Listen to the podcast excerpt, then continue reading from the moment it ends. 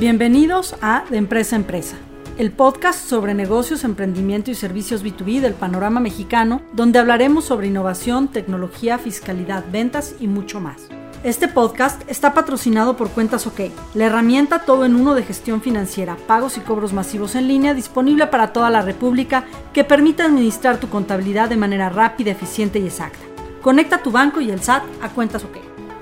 Con nosotros tenemos al entrevistador Gonzalo Alonso y en este episodio vamos a platicar con Raúl Ramírez, director de Isopixel One, agencia de marketing digital basada en resultados con experiencia en estrategias para generar nuevos clientes, aumentar tus ventas y hacer crecer tu negocio.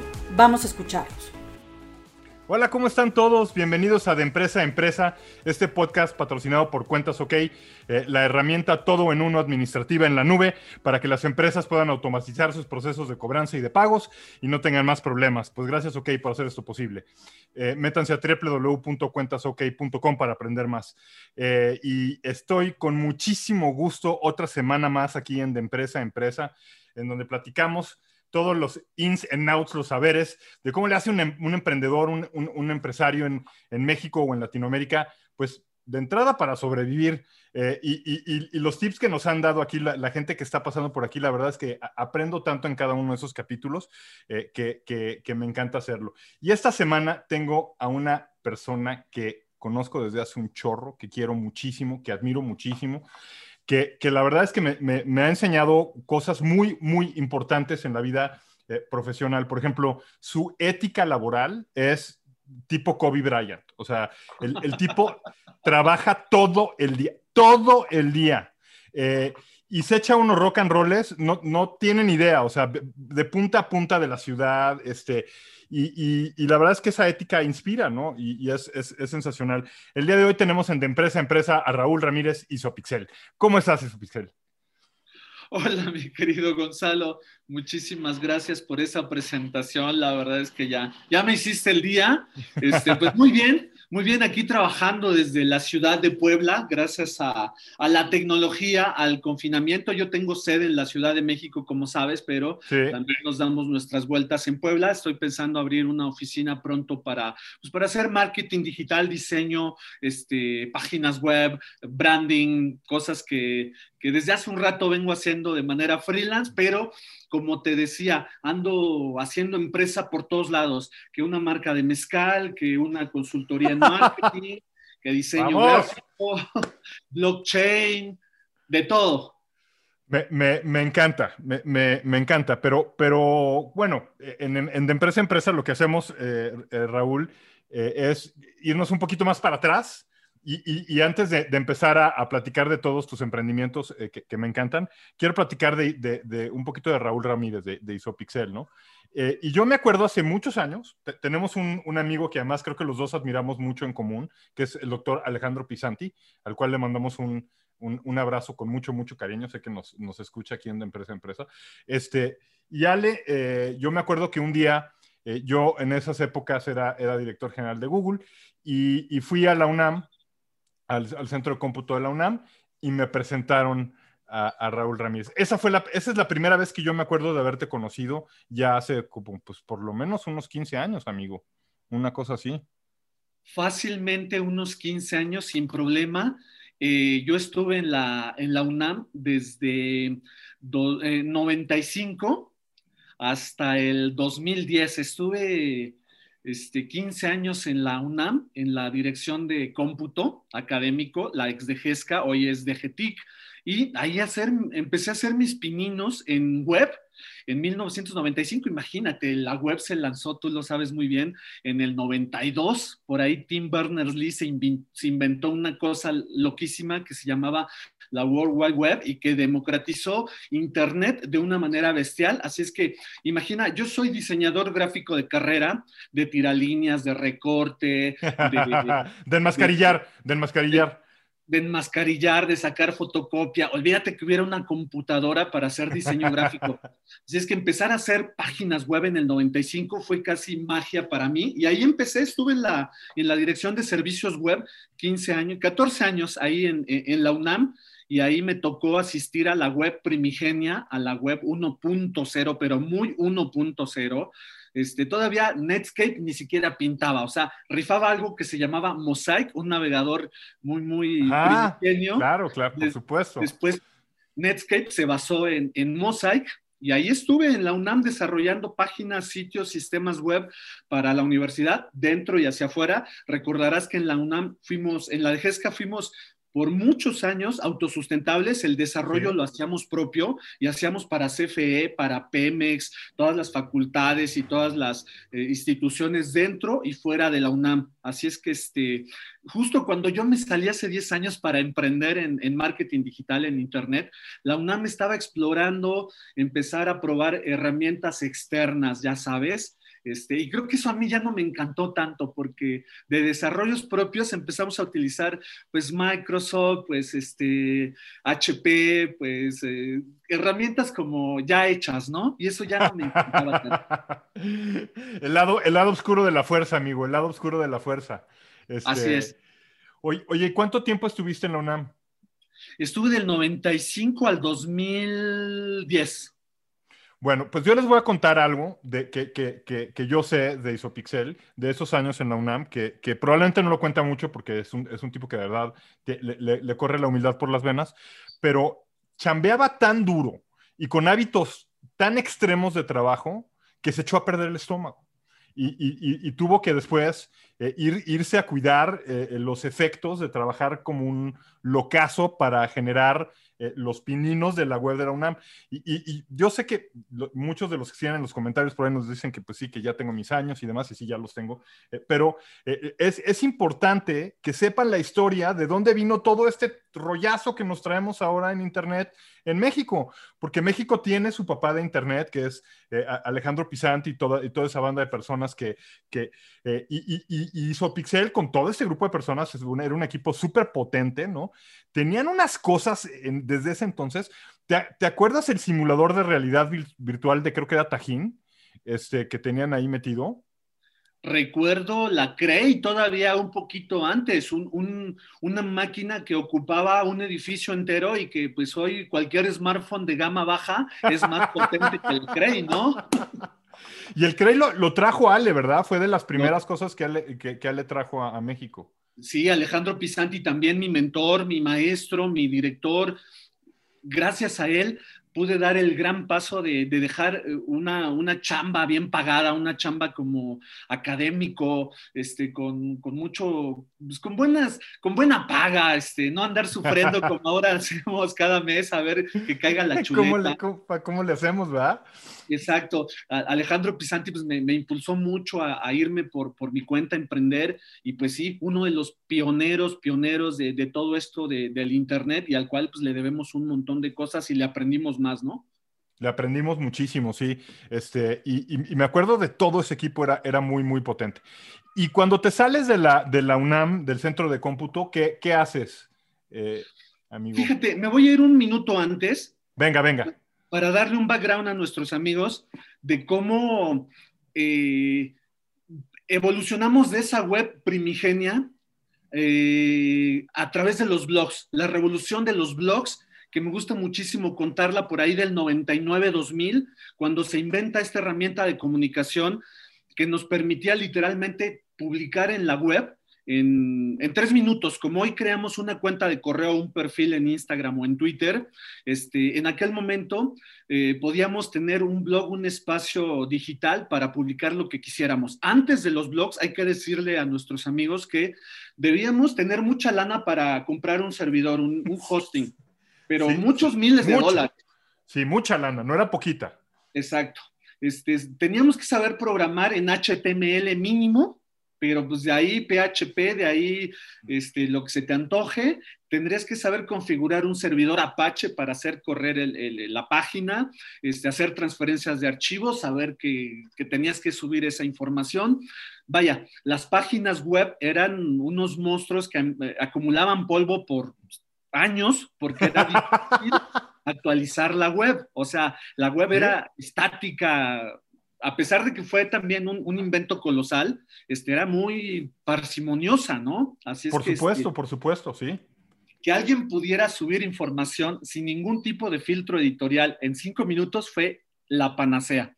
Así es que me tocó montar isopixel.net en el 2001, justo después del evento de las Torres Gemelas, porque recordarás que la web en aquel momento se hizo un atolladero y los blogs cerca de zona cero empezaron a documentar a través de Flickr las herramientas que teníamos en ese momento, subir fotografías, listas de gente, este, visitar hospitales y a mí me encantó como de, wow, yo quiero, para, yo quiero ser parte de esa tribu que se llama blog o, ser un blogger, ¿no? Así es que me, hizo Pixel y pues de ahí para real el sitio se hizo súper famoso porque pues colgaba tutoriales, información de diseño, cosas que vaya, estamos hablando, a lo, mejor a la gente no le hace mucho sentido, Gonzalo, pero Google era una startup, un emprendimiento. Sí, claro. Muy en pañales, Wikipedia no existía.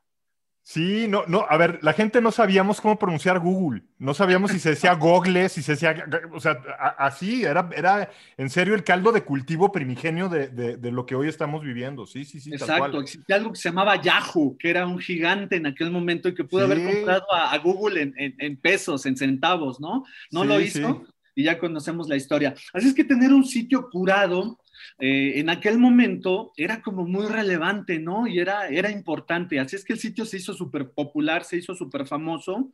Y este, y pues, este. ¿En qué año empezó? ¿En, qué año fue esto? 2001, voy a cumplir 19 años. Ya tengo Ah, claro, por eso decías despuesito de las Torres Gemelas. ¡Wow!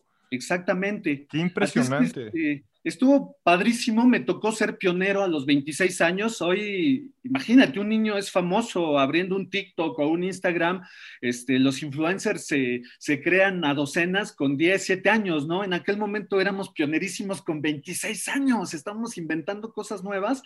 Y luego llegó Twitter, Gonzalo. Para mí Twitter es un parteaguas en 2006, 2007, porque eso sí me colocó como en un, en un exposure, en un spotlight, que el blog ya me había ayudado a tener una plataforma como de darme a conocer entre la comunidad.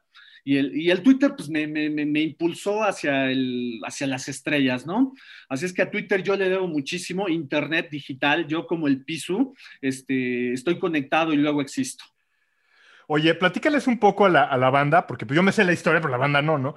De, de, de cómo fue tu revolución en Twitter. Porque eh, quiero que sepan que, o sea, éramos poquitititos en Twitter, poqui, poquitititos, ¿no? Y, de pronto platícanos.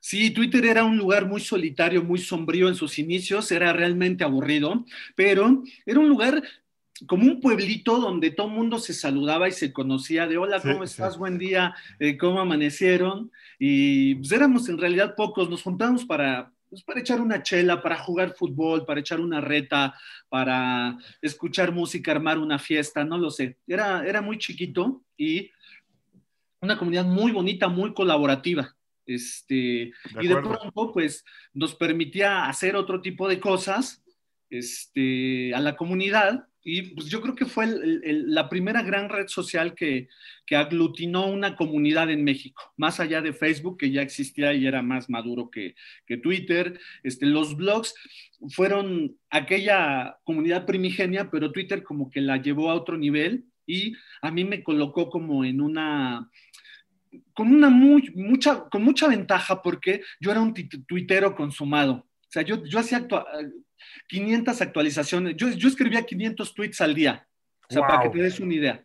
Este, era, muy activo porque este, pues me gustaba el relajo, me gustaba echar desmadre en, en internet y pues yo tenía una chamba que, que vaya, mi, mi, mi, chamba de la UNAM estaba muy desligada de Twitter porque siempre fue mi alter ego Isopixel. O sea, Isopixel blog, Isopixel Twitter no tenían relación con Raúl Ramírez, ¿sabes? Yo estuve anónimo en el blog como ocho años.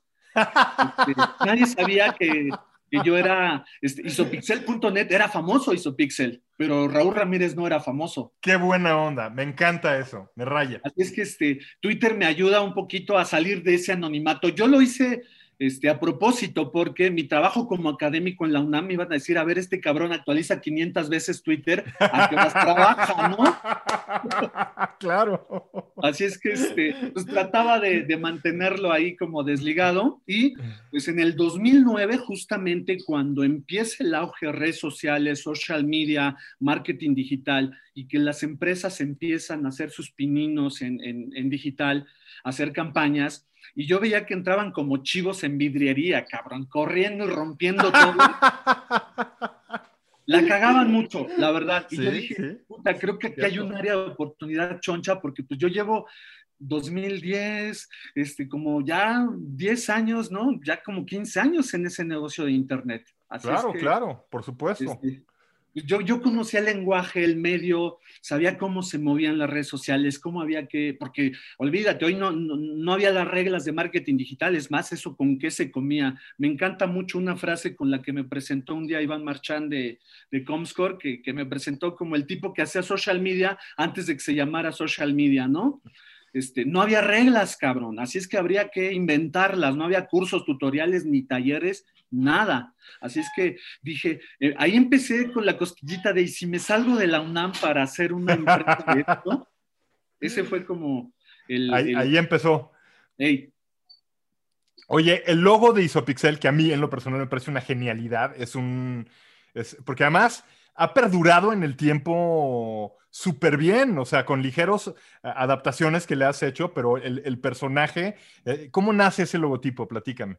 Ese, ese Pixel Ninja, ¿te, te refieres al pequeño? Al, pi al, al, al, al, Pixel Ninja, sí, al Pixel Ninja. El Pixel Ninja, pues mira, el, el logo pues, ha evolucionado con los años. Al principio tenía una huella digital, haciendo alusión a esto del pixel y, y, y, del ISO. Déjame te cuento que el ISO pixel yo lo pensé en su momento como el, una conjunción entre eh, eh, la palabra ISO, eh, pero en el aspecto más químico de, de la palabra, los, los, compuestos isomórficos, que son hey. semejantes.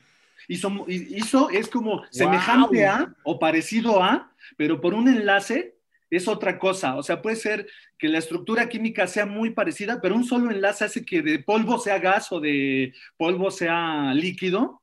Ok. Y, y esa es como la idea del ISO, semejante a los píxeles, que en aquel momento romántico de mi carrera como diseñador, pues el píxel era como la unidad básica, el ladrillo. Sí, claro. Este, la materia prima de nosotros, los diseñadores, en, en, en, en las imágenes de mapa de bits que manejaba eh, Photoshop, ¿no? Así es que esa era como la idea de Isopixel y la huella digital pues tenía que ver también con, con esta parte digital de, del medio y ya después el, el, Pixel Ninja pues fue una evolución natural de, de, de la palabra también para, para, adaptarlo a un personaje, ¿no? Es muy, muy sencillo pero muy romántico.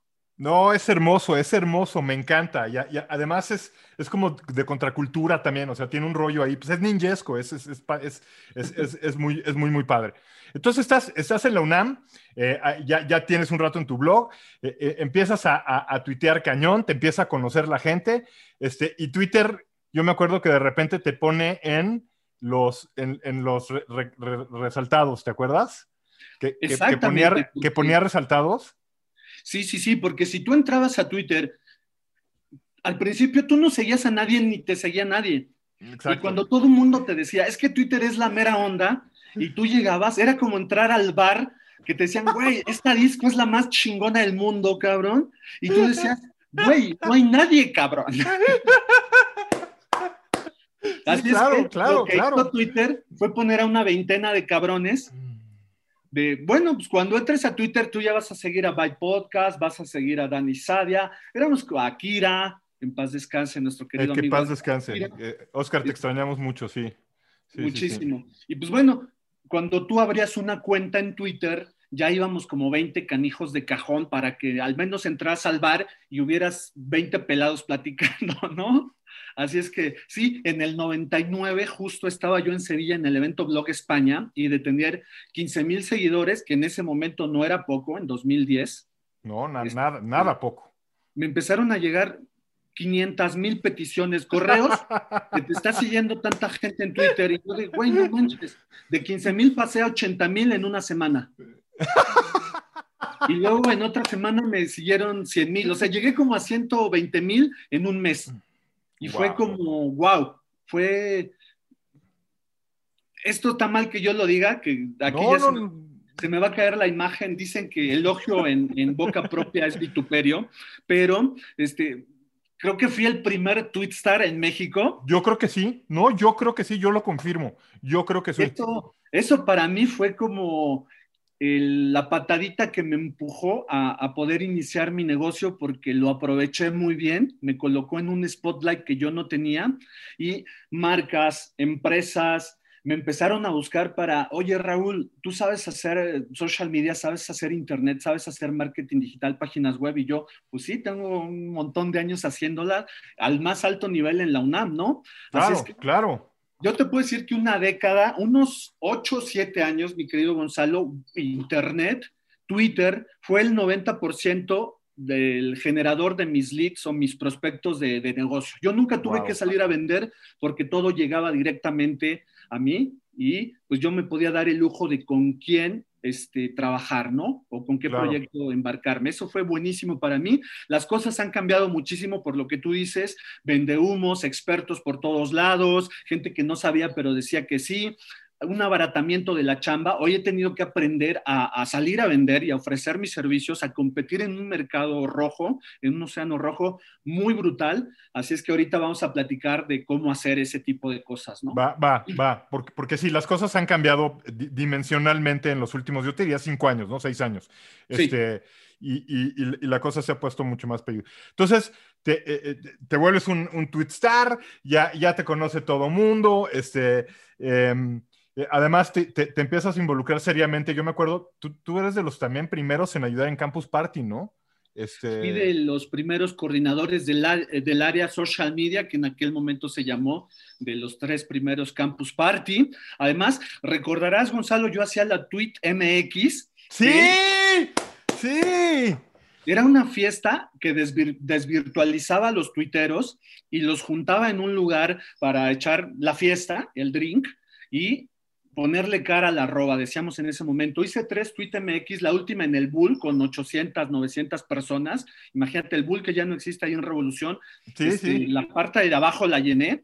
Así es que yo hacía muchos eventos para relaciones públicas, para darme a conocer, para conectar gente. Yo creo que una de mis virtudes, si tú me preguntas, es que soy muy buen conector. A mí me gusta mucho conectar a la gente para que hagan cosas. No soy de los que se quiere quedar con todo el pastel. Con todo el pastel, sí, me consta, me consta. De TweetMX salió Tweet Cozumel, que de ahí tú y yo nos conocimos. De, ahí tú me invitaste, muy amablemente me invitaste a Tweet Cozumel y ahí ya convivimos y nos conocimos y demás, claro. Exacto, porque TweetMX se hizo en Tweet Durango, Tweet Guadalajara, permeó casi todo, a todos los estados, la TweetMX, y en algunas tuve el honor de que me invitaran a participar, a compartirles la experiencia de cómo lo hacía y pues este, eh, vaya, creo que yo era un, soy un conector nato y me gusta mucho participar con la gente. Sí, lo, eres, me, consta. Y, yo he estado en muchos, muchos eventos contigo y es, impresionante como si se, te va ocurriendo ahí, los vas juntando y les vas diciendo y, al ratito este, se hizo pixel y, una bola alrededor ahí y ya los conectó a todos, me, me consta. Bueno, y entonces eh, primero te llega la chamba, pues es, muy fácil. Y, lo primero que hacías que eran páginas web, eh, supongo que campañas muy sencillas, ¿no? Eh, fíjate que es, bien curioso, pero quien me, quien me acaba de convencer de salirme es EduMac, esta empresa, esta escuela de artes digitales, que en su momento dijo, oye, yo me voy a salir de, flyers, de volanteo, de canvaseo, de anunciarme en el parabús, en el, en el espectacular, en la revista, y quiero pasarme a digital. Y no manches, tú sabes de digital. Y yo dije, pues sí, sí sé de digital. Así es que este, hicimos una estrategia, una, toda la, toda la comunicación la pasamos del offline al online y este, funcionó muy bien. La verdad es que ellos tenían un muy buen producto en ese momento y pues con, vaya, cuando tienes un muy buen producto es relativamente fácil moverlo. Claro. Y, en menos de un año una empresota que se llama Carso compró a Mac. Sí, sí, me acuerdo. Así es que fue de, a ver, ustedes son los que dan cursos de, de, de Mac creo que eso tiene mucho sentido con iShop, que eh, eh, en, ese momento estaba este, como moviendo cosas, era como el, reseller o el el partner de, de, Apple. en México, sí, sí. Porque no había tiendas Apple, Mac Store no había en México, así es Correcto. que Creo que de, hecho sigue habiendo iShops en México, ¿eh? Y siguen vendiendo Macs. De hecho sigue ese partner, ¿eh? Y, pues ah, vaya, no voy, a decir, no voy, a decir, que por mí, pero después de estar ocho meses, nueve meses haciendo la comunicación online, pues hicimos bastante ruido porque lo hicimos muy bien. Así es que ese fue mi primer pinino, este Gonzalo. Y este, después de estar 14 años en la UNAM, estuve tres meses en EduMac, Gonzo, este, y les dije, ¿sabes qué? No quiero ser tu empleado, mejor sé mi cliente, voy a hacer esto que estoy haciendo para ti, pero te vas a ahorrar viáticos, te, te vas a ahorrar mi oficina, te vas a ahorrar este, a, mi asistente, y mejor te hago una propuesta y conviértete en mi primer cliente. Y EduMac se convirtió en mi primer cliente. ¡Wow! hizo Pixel One. Yo pasé de ser empleado de EduMac, que me pagaban súper bien, mejor que en la UNAM. En la UNAM yo no ganaba mal, pero este, les hice una propuesta donde yo ganaba un poco menos de lo que ellos me estaban ofreciendo como empleado, pero se ahorraban todo esto que te estoy contando, este, viáticos, oficina, asistente. Así es que les pareció atractivo y estuve como tres años y medio con ellos. Fueron mi primer cliente y de ahí empecé, empecé a hacer campañas para Coca, para Volkswagen, para, para Bayer, o sea, marcotas bien chonchas. Y, en ese entonces todavía no había mucha competencia, se podía cobrar bastante bien el trabajo, este, ¿no? Las relaciones con los clientes no eran de a centavos, sino eran de a pesos, este, ¿no? Era, era otro ambiente era totalmente otro ambiente y, en realidad pues, era un océano azul porque habíamos bien poquitos que lo sabíamos hacer bien, ¿no? Así es que, este, pues eh, en aquellos primeros años fue como la bonanza. Para que te des una idea, y fíjate, yo creo que ahí te conocí también en uno de los eventos IAB, ahí fue donde, donde yo te vi, por primera vez que te recuerdo así como perfecto. Este, pues fue muy 1.0 esa, esa IAB. Y a la siguiente, fue cuando Bianca Lowe, creo que esa directora de la IAB, directora de IAB, les preguntó a algunos chavos si tenían cuenta en Twitter, una herramienta muy nueva en ese momento, yo creo que estoy hablando de 2007, 2008, y este, alzaron la mano como 20 pelados, ¿eh? Y exagero. Este, en ese ¿Y, tú eras, y tú eras uno de ellos. Nadie sabía quién era Twitter, ¿no?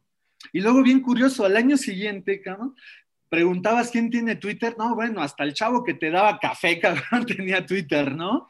Oye, Raúl, ¿y qué opinas ahora de Twitter? ¿Cómo, cómo concibes como Twitter? Porque yo te sigue, sigue, sigues tuiteando y demás, pero, pero ¿cómo ves Twitter ahora? Twitter, infortunadamente, de, pasar a ser un pueblo, se convirtió en la megalópolis y no me gusta ya tanto. La verdad es que lo utilizo porque le guardo mucho cariño y encuentro todavía gente que, estimo y que quiero. Pero ahora me parece que, abusamos y, como dicen, no podemos tener algo bonito porque lo jodemos, Gonzalo. Este, se ha convertido en una cuna de haters. Sí, cañón. Un megáfono de odio de, ampararse en el anonimato para tirar mierda. Y eso no, no me gusta, no está chido. No, no está nada chido. Estoy completamente de acuerdo contigo. Y además tú, ahí eres muy público, entonces eh, te, toca de, te toca de todo, ¿no? Hay un, es un, asco muy, muy, muy cañón. Y, y, y, de ahí, eh, ¿cuánto tiempo te, pasó en decir, quiero, quiero emprender en algo más? ¿Hay algo más que me, que me gusta por aquí? Porque ya tienes otras empresas, ya, ya no nada más es ISOPIXEL, este, eh, ¿no? cultura y, todo ese rollo, ya, ya es, platícanos. Fíjate que al principio, pues, este, fue ISOPIXEL One, que era como el, la agencia, una agencia boutique de marketing digital, ISOPIXEL Network, que, que, fue de las primeras redes de blogs en México, Ajá. yo tenía como 10 blogs de estilo de vida, de cultura, de, de lifestyle, de deportes, de tecnología, de gadgets. Ya después este, fui eh, derivando y eh, tú sabes que el tema editorial y, los medios se puso bien complicado a la bien complejo, sí, sí. Y conseguir financiamiento. Así es que si, a los gigantes les pegaba, imagínate a un grupo de blogs independientes, no, pues si a ellos les caían pesos, a nosotros relativamente nos escurrían centavos, ¿no? Así es que sobrevivir en ese medio ha sido bien complicado Y pues creo que me moví muchos años entre la parte de consultoría, marketing y los blogs. Y de hecho creo que me sigo moviendo en ese ambiente, ¿no? Este, cuando me decido emprender como ya por otros derroteros, yo creo que fue justo hace tres años que decido, este, junto con Raimundo Cámara, con Igmar Frey y otro grupo de socios, abrir este, esta parte de, consultoría en, blockchain, de desarrollo en, tecnología blockchain, que es en la que se basa Bitcoin, que ahorita está muy de moda, y la parte de, mi mezcal, el primoroso mezcal, que también ya es como un, lado B. Aprendí ¡Eso! que no había que poner los huevos en una sola canasta. Yo de pronto sí me dediqué mucho a los blogs y de pronto me dediqué mucho a la agencia de marketing digital y como que me partía en dos o tres pedazos eh, y no hacía ninguna cosa bien, ¿no? Así es que me enfocaba solo a una y descuidaba las otras y ahora he aprendido a organizarme a que sigo teniendo que partirme en dos o tres cachitos y tratar de hacer cada cosa lo mejor posible apoyándome en más gente, ¿no? Apoyándome en equipos, porque si tú quieres hacer todo solo te vas a morir. ¿Cuánta gente trabaja contigo, Raúl? Mira, hoy en día, tengo que ser sincero, yo creo que somos un equipo de cuatro, cabrón, y yo creo que el máximo de gente que yo llegué a tener fueron como 12 y me volví loco. Tengo que contarte que hace como tres años estuve en Casa Picnic con mi buen amigo Víctor, Víctor Manuel Rodríguez, el director de, Picnic, y ahí se me ocurrió montar este, una agencia digital como tal, una, agencia digital con sede, con empleados, con checar tarjeta. Y yo aprendí ahí que, yo no era empresario, yo soy un nómad, yo soy un, un, alma libre, un culo inquieto, como dirían en España. y el hecho de montar esa oficina real me mató. Te estaba ahogando. Te estaba ahogando. Me, ahogó en, deudas, yo no supe gestionar a la gente, al equipo. Este, tuve que despedir a todos hace como, como tres años. Yo perdí como un millón y medio, dos millones de pesos por mi, por mi, este, pues mi aventura de querer emprender en tener mi agencia real, ¿no? Porque hasta ese momento yo tenía como mi, mi agencia boutique, pero todo lo manejaba virtualmente desde donde fuera, ¿no? Desde Cozumel, desde Guadalajara, desde mi casa, y todo el equipo era remoto, Skype, correo, WhatsApp. Creo que mi mayor error fue, fue montar una oficina real. Ahí este, troné como Bill Chinampina y aprendí a la mala que lo mío es Nomad. Este, encárgame un proyecto, yo me encargo de gestionar a la mejor gente Ahorita una de mis empleadas está en Canarias, cabrón. Otra está en Barcelona, otra está en España, Madrid. Este, y de pronto encuentro gente bien valiosa en Sudamérica haciendo las cosas súper bien, porque infortunadamente en México, fíjate, se hacen cosas muy buenas, este Gonzo, pero también hay gente que te hace cada chacalada y cada chingadera y te cobran muy caro por nada. Claro. Claro. No, y además, si, si, si en este mundo pues puedes traer esa diversidad de talento, quitándote la camiseta y la bandera de México, pues ¿por qué no usar el mejor talento para dar el mejor servicio a tus clientes? Digo, tiene todo el, sentido del mundo, no tiene nada de, extraño. Eh, Raúl, a mí me, encanta escucharte hablar eh, de, marketing porque pues, tienes muchos años y me gustaría que nos describieras qué es lo que, cómo ves ahorita la escena del marketing eh, digital. Este, ya, has, dicho muchas veces que hay mucha competencia, está, está muy claro que, que ahora todo el mundo sabe hacer marketing digital, ¿no? Este, pero, pero ¿qué, por una parte, ¿qué, ¿qué, ves? O sea, ¿y por qué sigues metido ahí? Y, me encantaría que le recomendaras a la banda, pues, ¿qué deberían de echar el... O sea, porque tú, banda, su primo normalmente no es un buen diseñador gráfico, su tía no sabe llevar redes sociales, este, su, su ¿no? Su, su, papá no debería de estarles haciendo los textos de contenido para lo que estén haciendo, ese, tipo de cosas, ¿no? ¿Qué, qué opinas, este, Raúl? Platícanos un poco. E, es cierto, es cierto, hay que, dicen que, que si un profesional sale caro, este, contratar a un no profesional sale mucho más caro y lo aprendemos también muy, muy a la mala. Yo sí le recomiendo a la gente ser muy estratégico, sobre todas las cosas, mi querido Gonzo. Estratégicos, yo creo que es la, palabra clave. Saber por qué, por qué tienes que dar un paso o, o por qué hacer una cosa o por qué no hacer otra si tú tienes una meta, un objetivo muy claro y muy definido, este, vas, a, vas, a, vas a delinear, vas a escribir una, una hoja de ruta que te tiene que llevar a, a, esa meta. Y te puedes desviar un poco, pero tienes que tener muy claro el objetivo. Sin lugar a duda. Tienes que crear tus, tus estrategias para que este, empieza a, a crear tus, tus, eh, eh, tus tácticas, tus tácticos, tus acciones, las herramientas que vas a utilizar. De pronto no es necesario hacer todo, ¿eh? A lo mejor un blog, para mí un, blog, fíjate, a, 20 años de que empecé el mío, yo sigo insistiendo que es una de las herramientas más importantes para eh, darte a conocer, para este, generarte una marca personal y hacerte como el profesional, el experto en algo. Es lo más barato y lo más orgánico que puedes hacer en la web y que además es tuyo. Las redes sociales no son nuestras.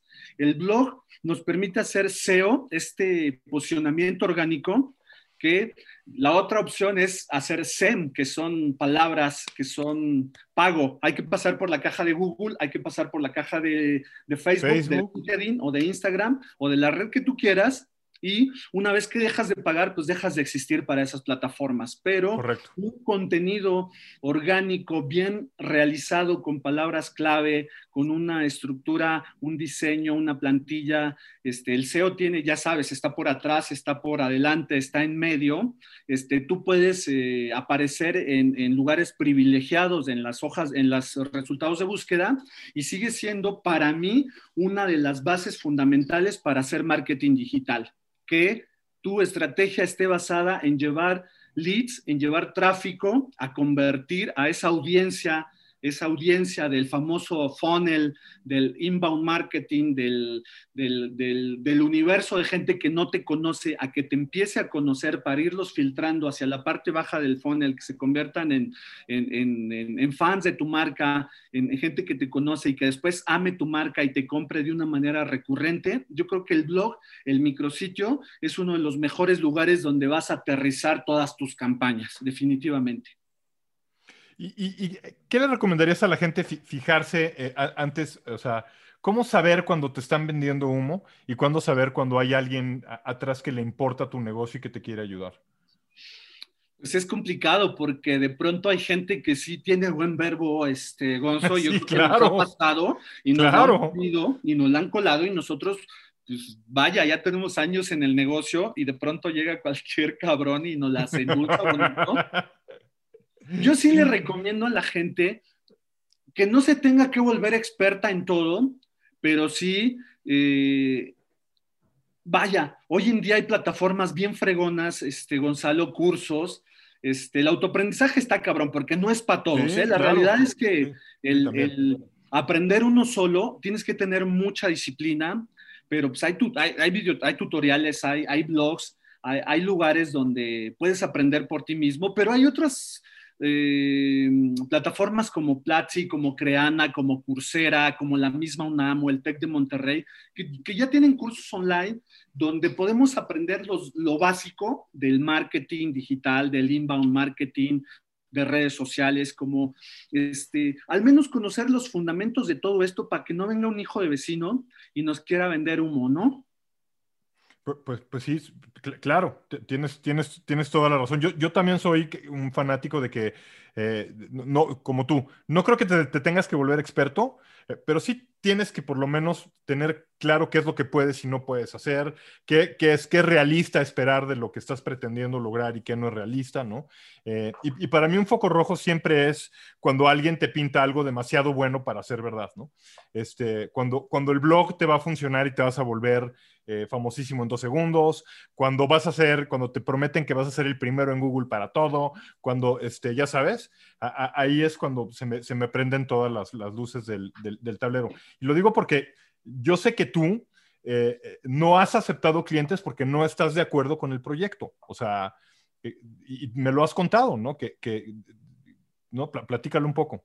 Claro, sí, no, no, yo, yo soy muy realista ¿eh? se lo digo a mis clientes, sabes que esto que estás buscando hacer está muy volado, no lo vamos a lograr, y menos con, con el presupuesto que, que, a veces le queremos invertir. Este, sí, yo, yo, siempre, yo siempre empiezo con una estrategia, o sea, yo lo primero que le vendo al, al cliente, como los mecánicos, cabrón, es como este, la revisión, es como el estatus actual de cómo anda tu carro.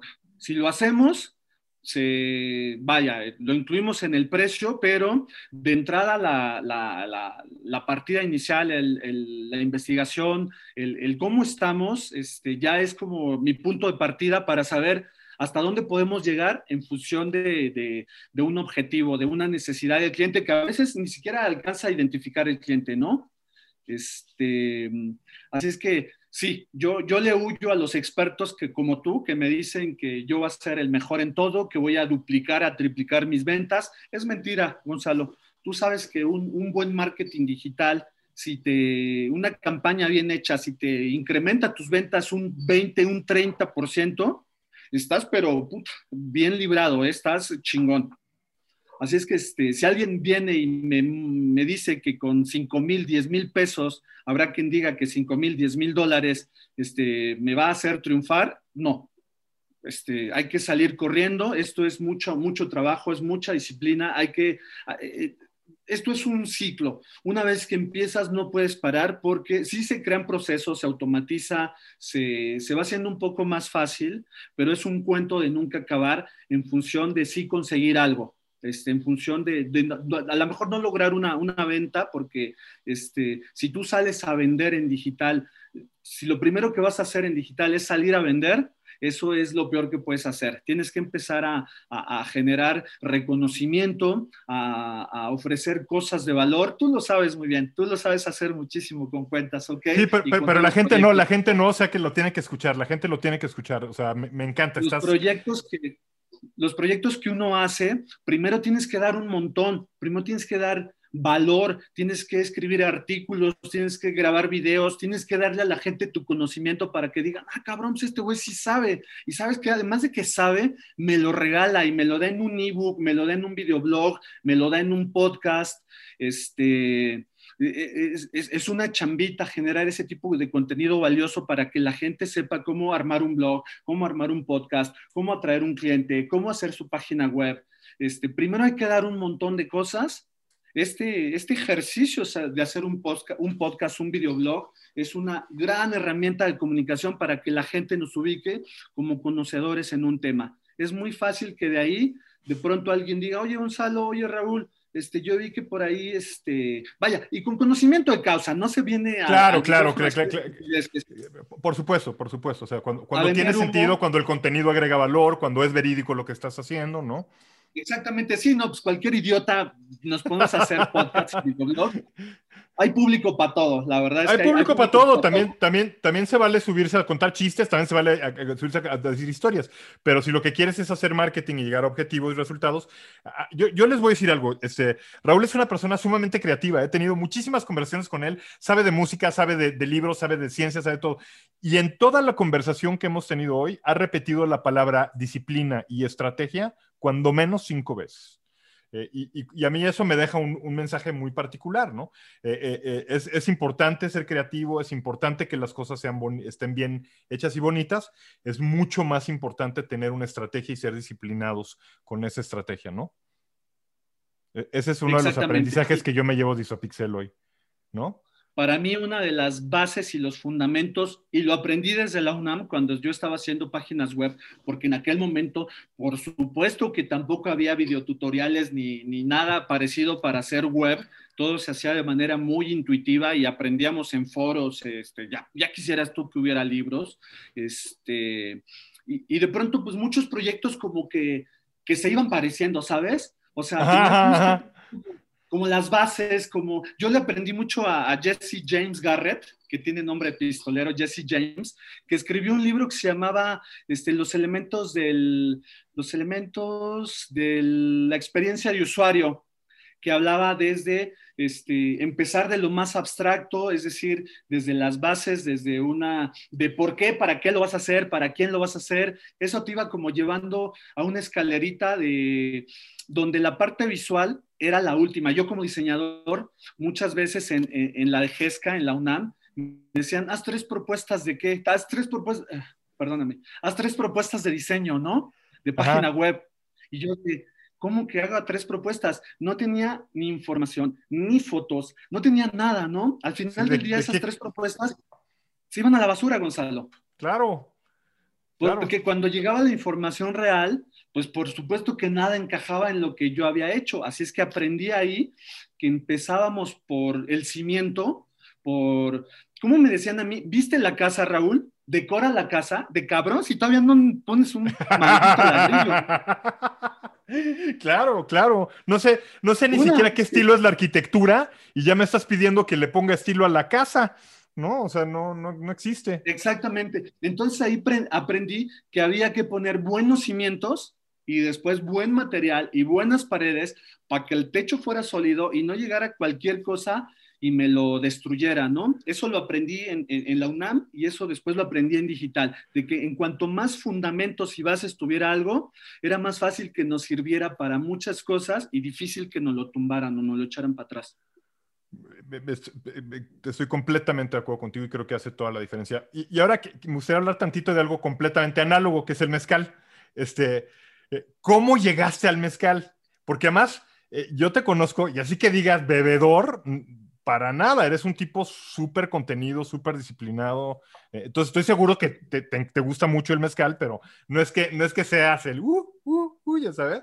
¿cómo, llegaste al mezcal? ¿Cómo te está yendo? Platícanos me está yendo muy bien porque fíjate que yo, yo creo que de justo febrero, marzo, como cuando empezó esta pandemia, este, yo visito mucho a un maestro mezcalero ahí en la, en, la sierra, eh, no es la sierra, es muy cerquita de Atlisco, ahí en uh Conozco a un maestro mezcalero desde hace como cinco años y yo cada dos o tres meses voy, me lanzo y le compro 10 litros de mezcal y me dura seis meses porque me lo chiquiteo, es para mi consumo propio desde hace cinco años. Y pues de pronto me di cuenta que mis amigos, les platicaba yo del mezcal y me decían, guay, una probadita, ¿no? Y entre cuartito, cuartito, medio litro, se me acababa mi reserva de cinco litros de, mezcal. Y dije, cabrones, los voy a vender. Claro, claro. Yo, son dos horas de, carretera a Tlisco, gasolina, casetas, y le hice una marca bien bonita al Primoroso Mezcal. Ahorita estamos en, el proceso de, El registro de marca ya está, pero todos los permisos que tienen que ver con este, salubridad, con... Ahorita lo estoy vendiendo como en muy primer círculo, con amigos que estoy haciendo como la prueba, el, el, producto. El el Friends and Family. ¿no? Ándale, el Friends el Family con el producto mínimo viable y ya vi que está funcionando muy bien, primoroso mezcal, así es que este, pues ahí a echarle todos los kilos. ¿Es, de ¿Es, de espadín o de qué agave es? Es un espadín de, de, Puebla, le llaman raspadilla en Puebla, se llama raspadilla el mismo que para otros lados es espadín, es joven, ah. es este, destilado en barro, eh, cocido en horno de, de tierra, este, de piedra, eh, tiene más o menos 47 y 48 grados. Lo tienes que probar, no sé si te gusta el mezcal, pero es muy herbal, es muy amagrado, tiene todo el tono de la tierra de donde se, se, está produciendo. Y pues sí, yo creo que llevo como cinco meses en este divertimento, que la verdad es algo que me encanta, porque me gusta mucho el mezcal. Yo soy de los que sí se toma un caballito o dos diarios, porque me, me fascina muchísimo el mezcal. Este, así es que, pues es como lo que yo siempre he hecho, Gonzalo. Yo le digo a la gente que yo no chambeo, cabrón. Yo, yo tengo algo en lo que me encanta hacer y, aparte tengo la fortuna de poder vivir de ello, ¿no? Creo que con el mezcal funciona un poquito igual. O sea, es algo que me fascina, que hago porque me encanta y de pronto veo que hay una vertiente de negocio ahí. Y ahora que estabas hablando de la pandemia, ¿algo ha cambiado en tu negocio en la pandemia? ¿Qué has, qué has notado en tus negocios en la pandemia? Este, platícanos un poco, pues, digo, eh, es, importante que, nos comuniquemos y que la gente escuche cómo le está yendo al de enfrente, cómo está lidiando con este problema, etcétera, ¿no? Ha cambiado algo, sí, definitivamente ha cambiado muchísimo porque eh, a pesar de que yo soy una persona que trabaja muy en solitario, realmente, pues también me tengo que mover en eventos de prensa, en lanzamientos, en, fiestas, en, esto del networking, que yo solía hacer mucho. Así es que este, el, confinarme no era algo como mm, ajeno a mí, pero sabes, yo sí al menos un par de días a la semana los dedicaba todo el día a andar de pata de perro. Así es que el no tenerlo ahora es, complejo. Así es que yo, yo, yo, me puedo imaginar la gente que no estaba acostumbrada y que sí estaba, eh, necesitaba moverse eh, o estar en un, en un lugar y, estar con uno mismo a veces es, complicado. En cuestión de trabajo, pues para mí, este, yo me he encontrado pues, que el home office es lo mío, ¿no? El, el, el homeschooling, el home office, este, me encanta. Este, he encontrado que la gente ha tenido que enfrentarse a estas, esta situación de una manera dramática. Ha sido bien complicado para la gente al principio, ya le estamos agarrando la onda. Este, yo creo que sí, en estos este, ocho o nueve meses que llevamos de pandemia, creo que sí hemos avanzado mucho en la transformación digital, en esto que tú has este, enarbolado, esta, esta, esta, ¿cómo le podemos? Esta misión este llamado que tú traes de, de, evangelizar a las empresas para la transformación digital, caray, yo creo que esto nos vino a aterrizar de una manera brutal que no lo podemos posponer más porque aunque tú seas consultor, aunque tú vendas mezcal, este, si tú vendes zapatos, si tú vendes chocolates, servicios intangibles, lo que tú quieras, tienes que tener presencia en digital. Así es que, este, mira, infortunadamente o afortunadamente para mí, este, creo que yo he tenido más trabajo ahora, este, gracias a Dios, este, te entiendo, te entiendo. De antes, ¿no? Claro, porque, claro. Porque la gente sí está buscando a esta gente que ya teníamos como este bagaje, este background de, oye Raúl, pues tú ya llevas rato, échame la mano, ¿no? Este, tristemente, pero pues afortunadamente para nosotros, ¿no? Claro. Oye, Raúl, y, ah, una pregunta que te, voy a empezar eh, tristemente, eh, eh, para los que nos están escuchando, seguimos aquí de, Empresa a Empresa, el podcast patrocinado por Cuentas OK. estamos con Raúl Ramírez y Sopixel y llevamos casi una hora platicando y entonces te tengo que empezar a hacer las preguntas que le, hago a todos de, cierre, oye. Y la primera pregunta que te quiero hacer a ti, que además me interesa muchísimo tu respuesta es, ¿por qué invertir en, México, en México, Raúl? ¿Por qué tenemos que invertir en México? Porque, eh, primero que nada, es bien bonito. Es bien bonito cuando tú ayudas a, otras personas a mejorar su entorno, su condición de vida, a, que la gente vea en ti como alguien que, que da, que otorga, que, que genera bienestar para, para la gente. Por supuesto, este, por supuesto. Yo, siempre he dicho que no hay que pelearse con el dinero. En México tenemos tristemente esta cultura de que, de que a rico se le ve mal porque sí, a huevo, seguramente lo heredó, cabrón, o, o, o, lo robó. Este, este, y no, no, no, la, la verdad es que tú no puedes dar, Gonzalo, si no tienes. Así es que, ¿por qué invertir en México? Pues porque es tu país y porque ayudar a la gente tiene muchísimo sentido. No hay que jinetearles la lana, canijo. Y eso se lo digo a mis compas de, empresas, de agencias. No sean canijos. Esos 30, 60, 90 días, a muchos independientes nos parten la jefa. Nos mata, nos mata nos matan, este, eh, no metan a los empleados con un sueldo menor para, para mm, rascarle la panza a, Hacienda, canijo, ahorita ya las factureras y, los outsourcing, porque ah, tienen esas malas prácticas, mi, buen gonzo, de, meter al empleado con un sueldo menor para pues, pagar menos, ¿no?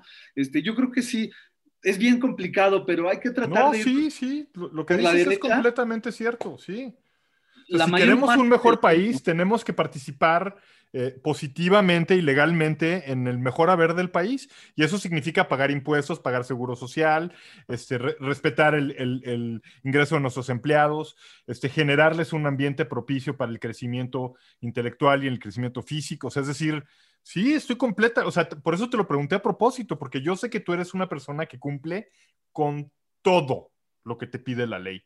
Y, sí, yo eso... Digo, es importante que lo sepa la gente. Estoy, estoy como persona física, y con actividad empresarial. Y eso no me, fíjate, yo al principio pensé que era difícil trabajar con marcas grandotas y no, ¿eh? Para nada. Este, te puedes dar de alta con las agencias más grandotas del mundo, puedes facturar la Coca-Cola, a Telmex, a... escúchenlo, escúchenlo. A Mercedes-Benz, a, a la empresa que tú quieras como persona física con actividad empresarial este, de esos que facturan un poquito menos de 4 millones y, medio al, y medio al año. Este, y pues sí, sí, sí, a veces cuando tú llega el momento de, declarar, dices, chin, este, pues ni modo, ¿no? Ni modo. Así funciona esto. En algún momento también tenemos que exigir que, esa lana tenga que irse a, hacer política pública también para proteger más a nosotros los, los independientes este, para tener seguro, para tener seguridad social, para tener préstamos hipotecarios, bancarios. Este, sí estamos como un poquito más este, desvalidos, estamos, este, si no estamos asalariados o en una nómina, de pronto este, este país ha, ha visto muy poco por el freelance, por el independiente, los autónomos que en España le llaman, y yo creo que sí hay que juntarse para, pues, para hacer causa común y obligar a, a sentar a esta gente de que, a ver, en pandemia los, los freelance este, pues, no tenemos más nada acá. Nada, nada. O sea, estás a la deriva y, el, y, y, nuestro gobierno no nos, no nos, ayuda como otros países, entonces porque no tiene la capacidad de hacerlo, ¿verdad? No, no, no, no, no, no soy inocente, pero, pero sí, es, lo que dices es completamente cierto, ¿no? Te quedas solo y a la deriva ahí. Exacto. amigo, ¿y qué es liderazgo para Isopixel?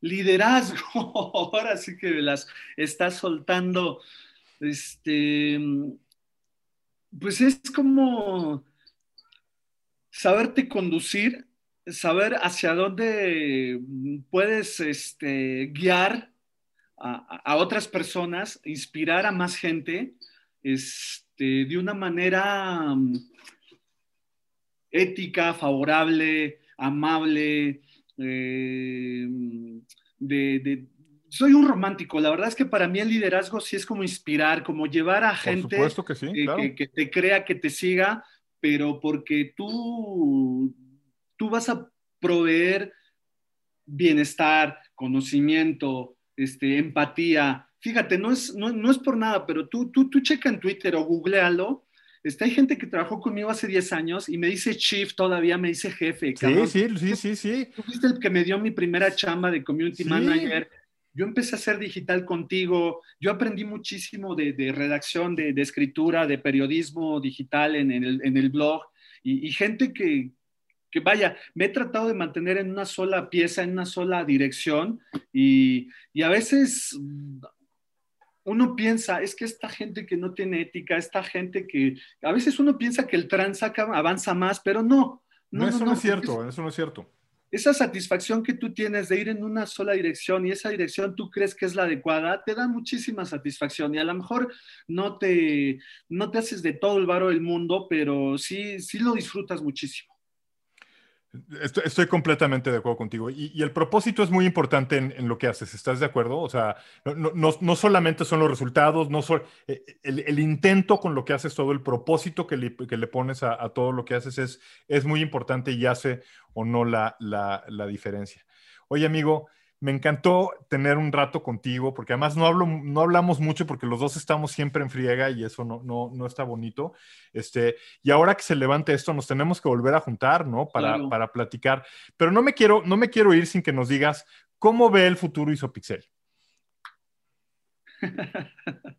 ¿Cómo ve el futuro? La verdad es que yo sí soy un maldito romántico empedernido y para mí el futuro luce prometedor, independientemente de la situación, del COVID, de, la clase política. De, no voy a hablar de, eso, pero creo que, que sí está en uno. Es un cliché horrible, pero yo creo que, sí, sí, mucho está en, la capacidad que tú tengas de, adaptarte al cambio. Yo creo que eso nos ha caracterizado a, muchos, a esta generación y a muchos que vienen detrás, ¿eh?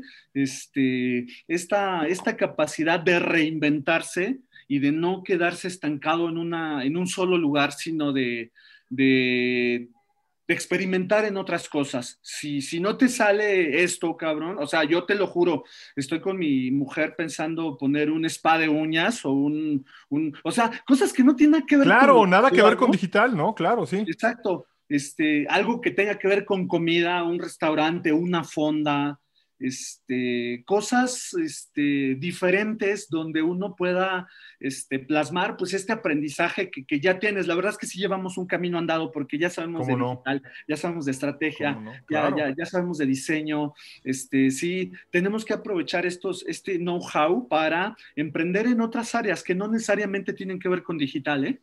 Estoy completamente de acuerdo contigo. Amigo, fue un placer platicar contigo. Gracias por estar aquí de empresa a empresa. Señores, nos vemos la próxima semana con un invitado más. Eh, eh, fue un placer tener hoy a, Raúl Ramírez Ixopixel. Te mando un abrazote con mucho, mucho cariño eh, y espero verte pronto para seguir platicando y seguir haciendo cosas juntos, amigo. a todos les mando un saludo y nos vemos en la próxima aquí en De Empresa a Empresa. Muchas gracias. Gracias por sintonizar de Empresa a Empresa, el podcast del sector empresarial y emprendimiento de la República Mexicana. Puedes encontrarnos en el canal de YouTube de Cuentas OK o a través de Spotify, Google Podcasts, Apple Music, Anchor y otros. Y por supuesto, síguenos en Twitter y LinkedIn para estar al día de las novedades y noticias de la escena B2B en México.